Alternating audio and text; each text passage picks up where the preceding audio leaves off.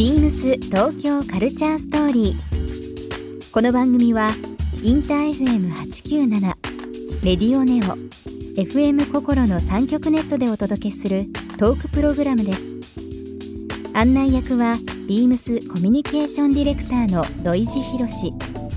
今週のゲストは WWD ジャパン編集長向こう千鶴です。ファッションビジネス誌 WWD ジャパンの編集長向こ千鶴さんこれまでの経歴や WWD ジャパンが大事にしているもの今目指していることなどさまざまなお話を伺います Beams.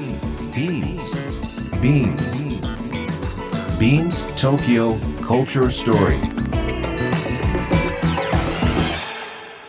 Beams Tokyo Culture Story. This program is brought to you by Beams. Beams. ありとあらゆるものをミックスして自分たちらしく楽しむ。それぞれの時代を生きる若者たちが形作る東京のカルチャー。Beams. 東京カルチャーストーリー。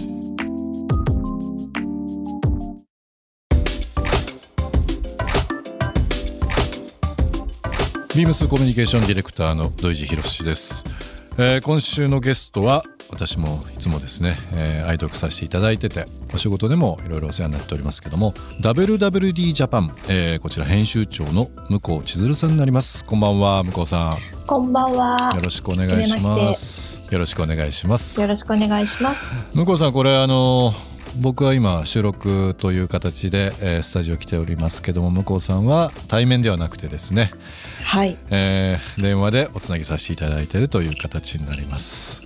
不思議な感じです。なんか不思議な感じですね。そこ行きたかったいです。つもねこうあのゲストの方をお呼びしてっていうのを長年続けてますけども向こうさん2020年、はい。い、ろいろありますね。本当、もうありすぎじゃないですか。もうね ね、えー20年になっていろんな社会の変化はもちろんですが、まあ、これからおそらくですけどもいろんないい意味でも、えー変わっていく時代が、えーすぐそこにあるかなと思います。1週間かけてですね、い、ろんなカルチャーの話はもちろんですけども未来の話も含めてお話しさせていただきたいなと思います。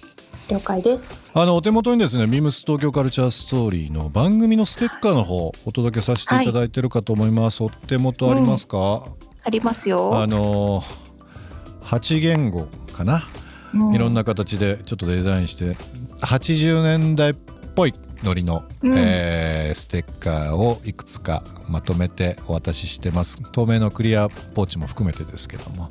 よかったらお使いくださいませ。ありがとうございます。配っていいですか？まあもちろんですよ。宣伝してください。名刺代わりに配ります。あ名刺場代わりにね。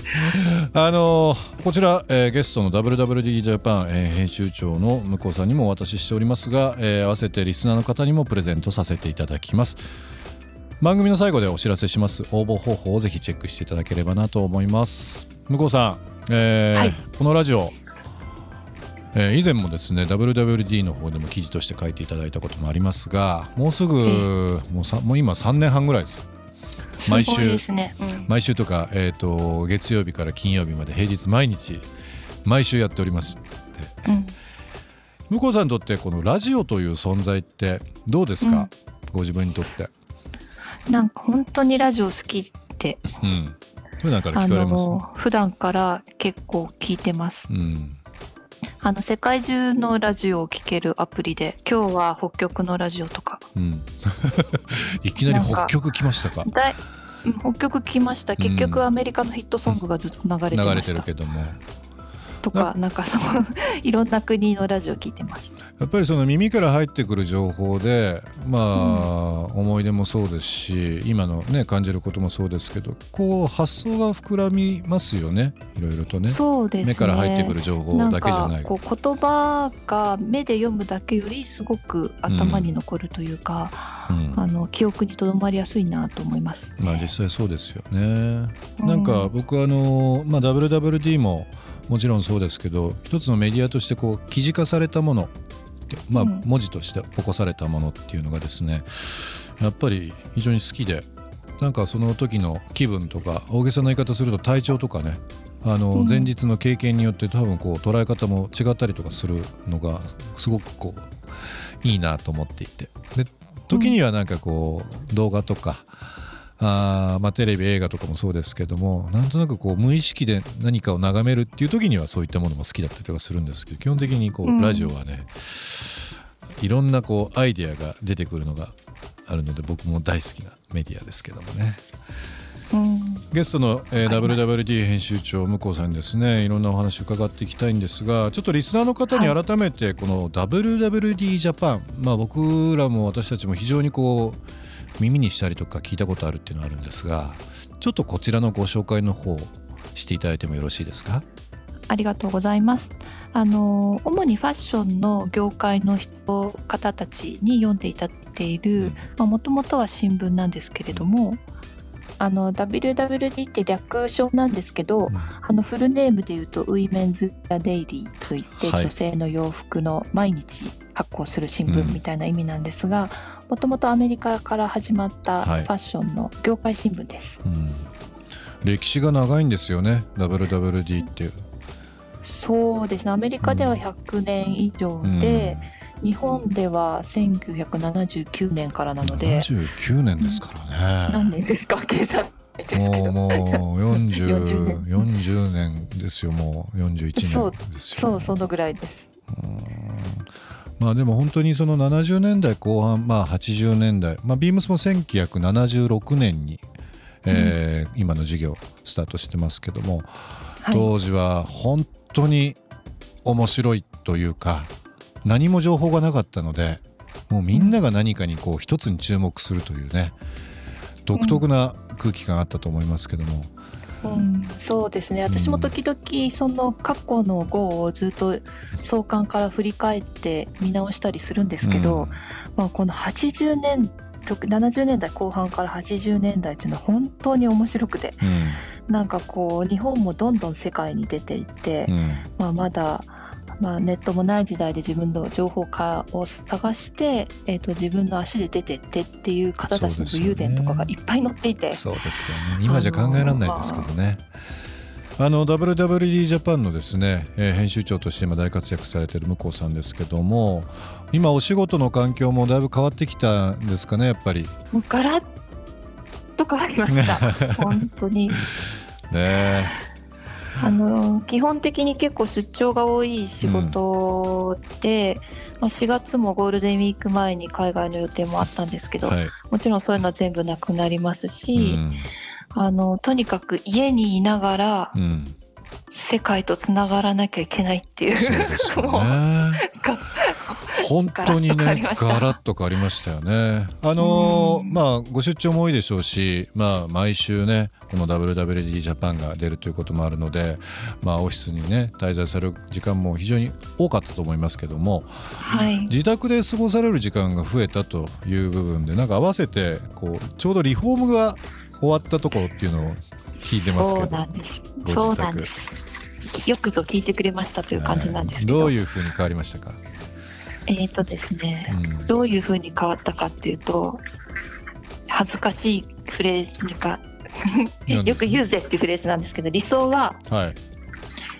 イームズハウスだったんですおいい私ですね。カリフォルニアるカリフォルニアにある イームズハウス。はい。なんか去年実際に行く機会があって、はい。すっかり感化されてう、ん。でパソコンのデスクトップもイームズハウスのうん。あの内内装っていうんですかね、はい。をずっとやっていて、うん。それに向けてうん。それを理想にスタートしたんですけど、あの終わってみたら全然違った まああのね独特なカリフォルニアの空気感と というのもありますからね。ですけど外が大事だった外が大事だったという。でもそんなあのまあリフォームされたご自宅という部分まあ今在宅で非常に過ごされる時間が長い中ではいなんとなくこうこういうとこ気に入ってるっていうポイントってあるんですか、結構間取りにはこだわりましうて、ん。なんかもう生活動線を考えて間取りを組み替えたんですけど、あのまあ夫と二人暮らしなんですが両方とも洋服の仕事してるので、はい、とにかく服が多い多いと、ので、うん。まあそのウォークインクローゼットにこだわりました。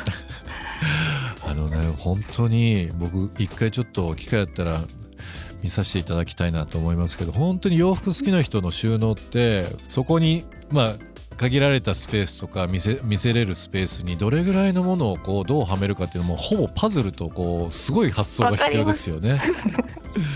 すごいわかります。えーちょっとぜひ今度はあの WWD でそういう収納術ですとか、えーまあ、自宅で暮らす時間が多い中で皆さんどういうふうなものをされてるかっていうのをぜぜひちょっと記事化してもらいたいなと思いますけど。なんか WWD で企画してもらうのどうですか？なんか提案もそうですけど。しましょうか。うん、やりましょう。ぜひぜひ。もうみんながこう欲しがってる情報ですから。ビームス東京カルチャーストーリー。ゲストにもプレゼントしました番組ステッカーをリスナー1名様にもプレゼント。ツイッターでインター FM897 のアカウントをフォロー。プレゼントツイートをリツイートするだけでご応募できます。また番組への感想は「ハッシュタグビームス897」ハッシュタグビームス東京カルチャーストーリーをつけてつぶやいてください。もう一度お聞きになりたい方はラジコラジオクラウドでチェックできますビームス東京カルチャーストーリー明日もお楽しみに Beams ビームスライセンス事業家の牧野秀明です。YouTube 公式チャンネル、ビームスブロードキャスト内の、ビームススタッフの暮らしや趣味を紹介する、ビームスアットホームビデオで、ランニングインストラクターの資格を持つ私が、楽に走れるランニングのコツについて紹介しています。ポイントをわかりやすく解説しているので、初心者の方から経験者の方まで幅広く参考にしていただけると思います。ぜひご覧ください。ビームス東京カルチャーストーリー。ビームス東京カルチャーストーリー This program was brought to by Beams